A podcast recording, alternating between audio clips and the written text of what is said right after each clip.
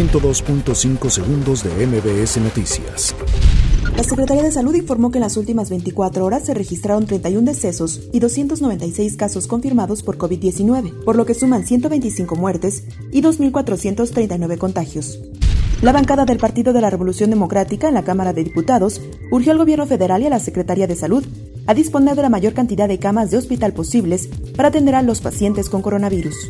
Familiares de personas desaparecidas pidieron a las autoridades no detener la búsqueda a pesar de la pandemia por COVID-19. Esto al considerar que la procuración e impartición de justicia es una actividad esencial de acuerdo al gobierno federal. El IMSS llamó a limitar el riesgo de contagio de COVID-19 en el hogar, particularmente cuando los niños dejaron de asistir a clases. Entre ellas está limpiar y desinfectar todas las superficies que son tocadas frecuentemente. Los gobiernos capitalino y del Estado de México acordaron instalar mesas de trabajo con los meseros que se manifestaron este lunes en Palacio Nacional para demandar apoyos económicos durante la contingencia sanitaria.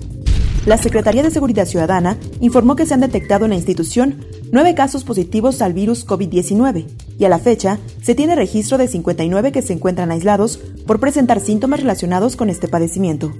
Desde este lunes 6 de abril y hasta nuevo aviso, el Instituto Politécnico Nacional retira a sus estudiantes de medicina del internado rotatorio, de pregrado y a sus estudiantes de enfermería que realizan el servicio social en el sector salud, como medida de protección y seguridad. La Cámara de Diputados acordó en el marco de la reunión virtual con el titular de la Secretaría de Hacienda, Arturo Herrera, elaborar un documento de consenso referente a las solicitudes, planteamientos, puntos de acuerdo y propuestas para atender la emergencia por coronavirus.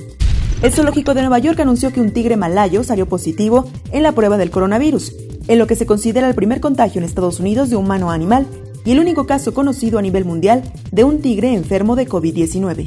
102.5 segundos de MBS Noticias.